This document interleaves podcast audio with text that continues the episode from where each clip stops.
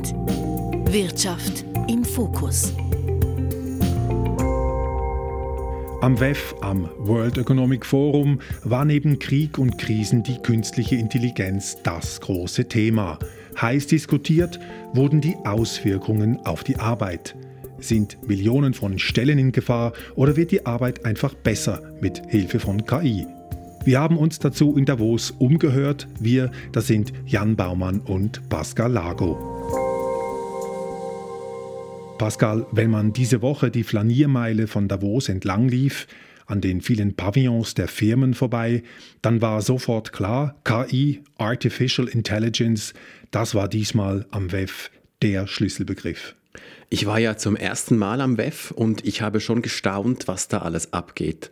Die Läden an der Hauptstraße, die sind ausgeräumt, wo normalerweise Bäckereien und Coiffeursalons drin sind. Da haben sich jetzt die Firmen eingerichtet, Facebook, Google und wie sie alle heißen und viele andere Konzerne, die präsentieren ihre Version von künstlicher Intelligenz. Es ist den Firmen offensichtlich darum gegangen zu zeigen, wir sind Teil der schönen neuen KI-Welt. Ja, an einem Ort steht zum Beispiel, dass die Zukunft der künstlichen Intelligenz gehöre, der Mensch aber dennoch wichtig sei. Und gewisse Firmen, die werben auch damit, dass man ihrer künstlichen Intelligenz besonders vertrauen könne. Und es gibt sogar ein ganzes Haus in Davos, das nur Veranstaltungen und Netzwerkevents zu diesem Thema anbietet, das sogenannte AI-Haus. Am eigentlichen WEF, also an den offiziellen Events im Kongresshaus, gab es Podien zum Thema noch und noch. Auch Sam Altman ist aufgetreten. Er ist der Kopf hinter der Firma OpenAI, die den Chatroboter ChatGPT entwickelt hat. Und er meint, dass künstliche Intelligenz dank ChatGPT demystifiziert wurde, weil jetzt alle die Technologie nutzen. I think it's AI has been somewhat demystified uh, because people really use it now, and uh, that's I think always the best way to pull the world forward with a new technology. Und das sei der beste Weg, um eine Technologie vorwärts zu treiben. Das sagt Sam Altman. Sein ChatGPT hat viel angestoßen, doch jetzt geht es eben darum, wie stark die Technologie effektiv genutzt wird in der Wirtschaftswelt. Pascal, was denkst du, ist die künstliche Intelligenz ein Hype oder eben doch eine industrielle Revolution, die also wirklich alle betrifft? Eher eine industrielle Revolution, also zumindest laut meinen Gesprächspartnerinnen und Partnern hier am WEF Darüber werde nämlich nicht nur auf der Bühne diskutiert, sondern auch hinter den verschlossenen Türen. Äh, Christi Hoffmann fasst es schön zusammen. Sie ist Generalsekretärin der Uni Global Union, einem internationalen Gewerkschaftsdachverband. Sie vertritt über 20 Millionen Beschäftigte in über 150 Ländern. I don't think it's like crypto. I think it's real and it's going to have transformational impact on the world of work. Im Gegensatz zu Krypto sei künstliche Intelligenz sehr real und werde zu einer großen Veränderung der Arbeitswelt führen. Mhm, also Krypto, Bitcoin und Co, das betrifft viele Menschen im Alltag eben doch weniger direkt als die künstliche Intelligenz bei der Arbeit. Genau, KI verändert die Art, wie wir arbeiten. Sie übernimmt viele Arbeiten für uns, von E-Mails schreiben bis hin zum Programmieren. Eine große Frage ist darum, geht uns bald die Arbeit aus, weil Menschen durch Maschinen ersetzt werden? Das ist vielleicht eine der Fragen, die am diesjährigen WEF am meisten zu reden gab. Ich habe sie Katrin Hinkel gestellt, der Chefin von Microsoft Schweiz. Ich sehe nicht, dass wir in, in großem Maße über den Wegfall von Arbeit sprechen müssen. Ich, ich denke, wir sprechen von besserer Qualität in der Arbeit. Über die Hälfte der Arbeitnehmenden werde von der künstlichen Intelligenz am Arbeitsplatz profitieren. Also ich glaube, dass die meisten einen sehr positiven Effekt von AI bekommen werden, weit über 50 Prozent. Die ähm, AI wird die Art und Weise verändern, wie wir arbeiten. Das kann dazu führen, dass ich ähm, mich mehr auf Arbeiten konzentrieren kann, die gut sind, die mir Spaß machen, die Freude machen, wo auch der Mensch gefragt ist, weil ich die ganze Hintergrundarbeit, ähm, die ich früher gemacht habe im Zusammenhang mit ähm, Daten zusammenführen, ähm, mir die Hintergrundinformationen ähm, erarbeiten, äh, verkürzen kann. Katrin Hinkel von Microsoft Schweiz. Sie ist optimistisch, künstliche Intelligenz mache die Arbeit primär spannender. Am WEF sind viele Firmenvertreterinnen und Vertreter überzeugt davon, nicht nur Katrin Hinkel. Ein Beispiel, das am WEF viel genannt wurde, sind Ärztinnen und Krankenpfleger, Da sagt man zum Beispiel, dass dank KI Ärzte weniger Routinearbeiten im Büro machen müssen, also weniger Papierkram, weil die KI hilft, Berichte zu schreiben. Und so hätten sie dann halt mehr Zeit für Patienten, was ihren Job insgesamt aufwerte. Aber in anderen Bereichen geht es dann schon auch darum, Personal durch KI zu ersetzen, oder? Es kommt natürlich auf die Branche an. So soll es zum Beispiel effizienter sein, mit KI zu programmieren.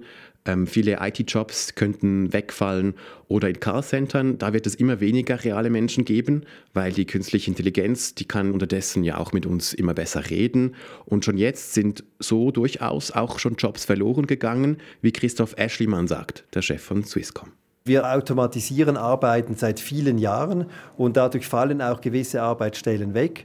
Auf der anderen Seite stellen wir jedes Jahr über 1000 neue Leute an, aufgrund von äh, Pensionierung, Flukt natürlicher Fluktuation. Das heißt, wir haben genug offene Arbeitsstellen, um eigentlich die äh, Plätze, die verschwinden durch Automatisierung KI, zu besetzen an einem anderen Ort. Die Swisscom investiert Millionen in die künstliche Intelligenz und bereitet sich so auf die Veränderung in der Arbeitswelt vor. Wir investieren über die nächsten Jahre über 100 Millionen im Bereich künstliche Intelligenz. Und in diesem Sinne ist das sicher ein Anfang, der uns noch lange beschäftigen wird, weil das Thema künstliche Intelligenz verändert doch in einem großen Maße unsere Arbeitswelt.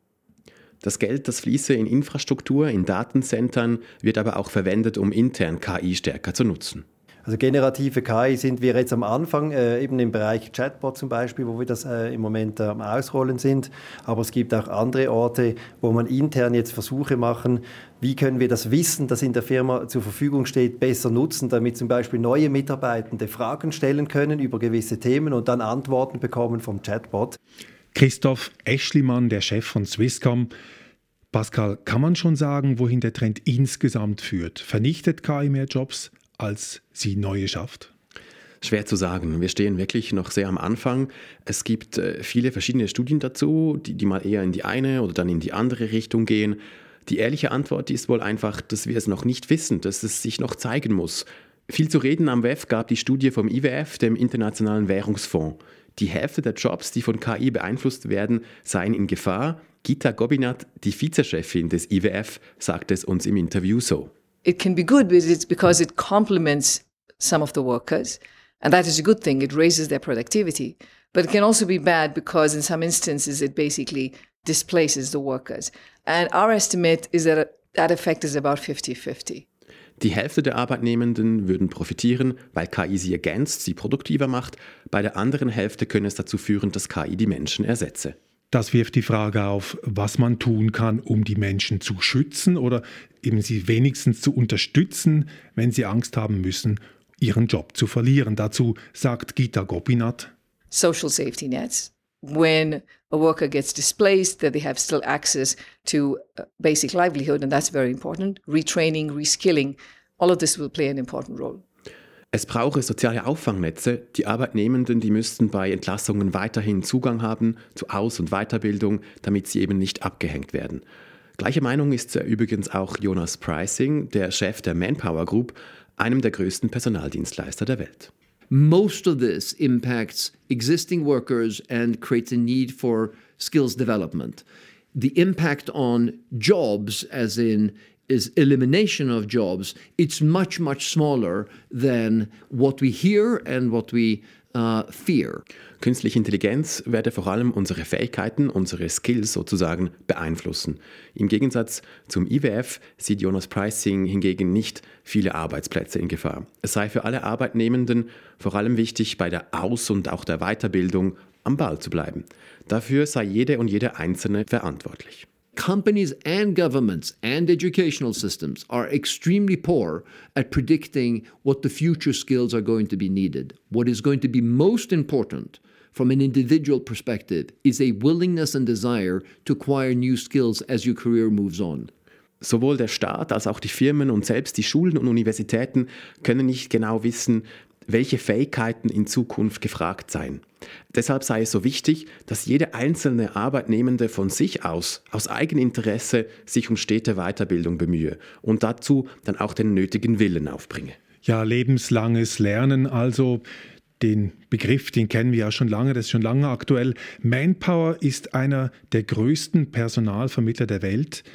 Merkt Jonas Pricing, der Chef von Manpower, den KI-Effekt auch schon beim Rekrutieren, also in seinem Geschäft, dass andere Fähigkeiten nachgefragt werden von den Kunden? Yes, clearly there is a strong demand for specific AI high level skills, data sciences and roles like that.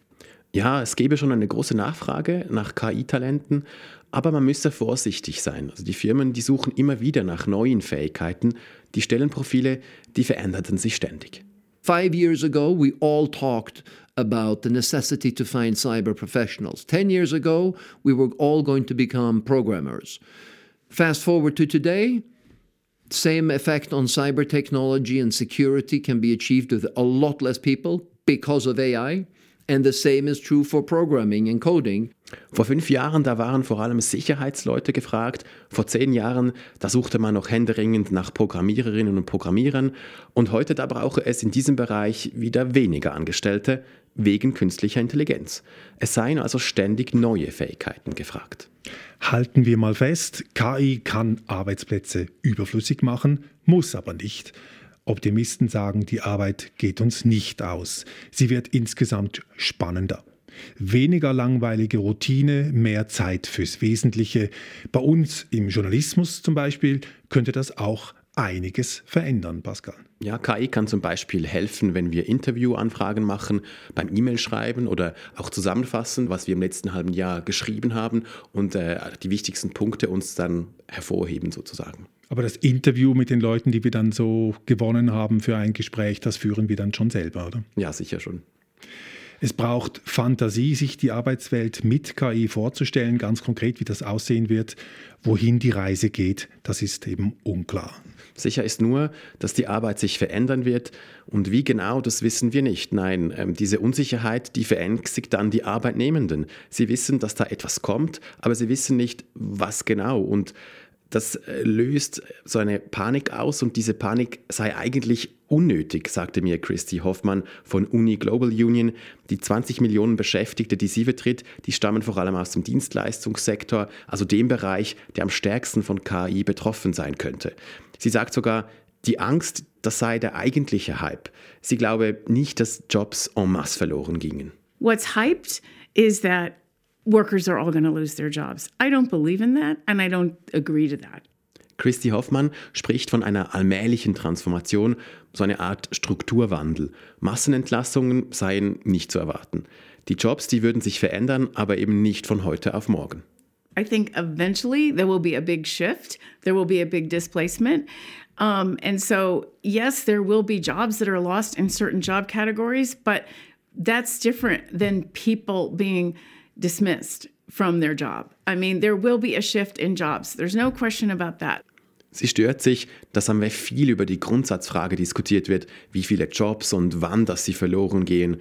Es gäbe aber viel relevantere Fragen für die Arbeitnehmenden. We want to make sure that all of the benefits don't flow only to the employer. In the area of compensation, in the area of power. Es gehe darum, dass die Arbeitnehmenden ein gerechtes Stück vom Kuchen bekommen sozusagen. Dank KI werde die Arbeit produktiver. Diese Produktivitätsgewinne, die dürften nicht nur die Unternehmen abschöpfen, sondern die Mitarbeitenden, die müssen verhandeln für höhere Löhne zum Beispiel. Das sagt die Gewerkschafterin.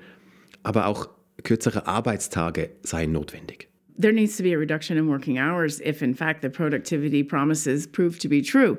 Uh, one study shows the average white collar worker um, will be able to do the current job in four days instead of five by 2030. Wenn dann KI wirklich alle produktiver werden, dann sollte die Arbeitswoche verkürzt werden, sagt sie. Im Jahr 2030 könnten Büroangestellte nämlich die Arbeit, die sie heute in fünf Tagen verrichten, schon in vier Tagen schaffen. Die Gewerkschaftsvertreterin befürchtet also nicht Massenarbeitslosigkeit wegen KI, aber sie kämpft dafür, dass die Arbeitnehmerinnen und Arbeitnehmer ihren fairen Anteil am Fortschritt durch KI bekommen. Exakt. Nehmen wir dazu vielleicht nochmal das Beispiel mit den Ärztinnen und Krankenpflegern.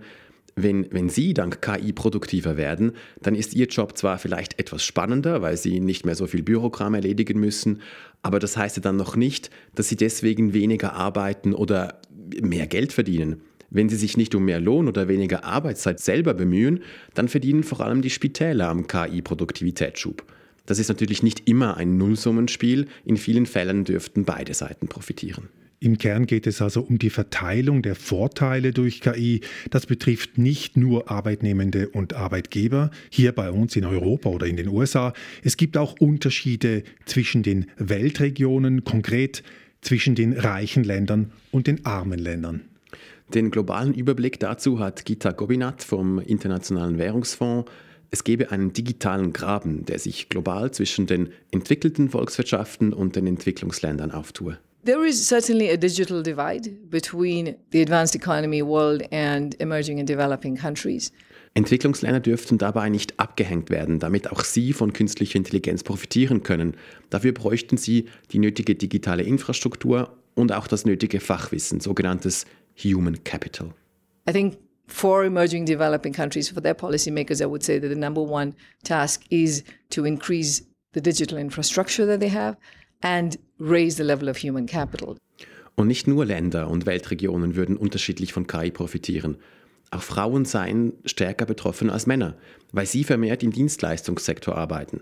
Das Gleiche gelte für jüngere und hochgebildete Arbeitnehmende. Sie alle, sie seien von künstlicher Intelligenz stärker betroffen, im Guten wie halt auch im Schlechten. That's because women uh, tend to be more in the services sector. Unlike men who also tend to be more in you know, the physical side of, uh, of work. So, in the more cognitive space, most women tend to work in the cognitive space. And therefore, in the services sector, that's where they are exposed. Now, exposure, like I said before, is not necessarily a bad thing. So, on the one hand, they are exposed, but they can also then benefit from this new technology and, and raise their own productivity.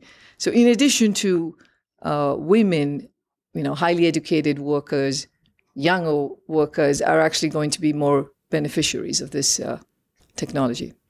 Gita Gopinath vom IWF.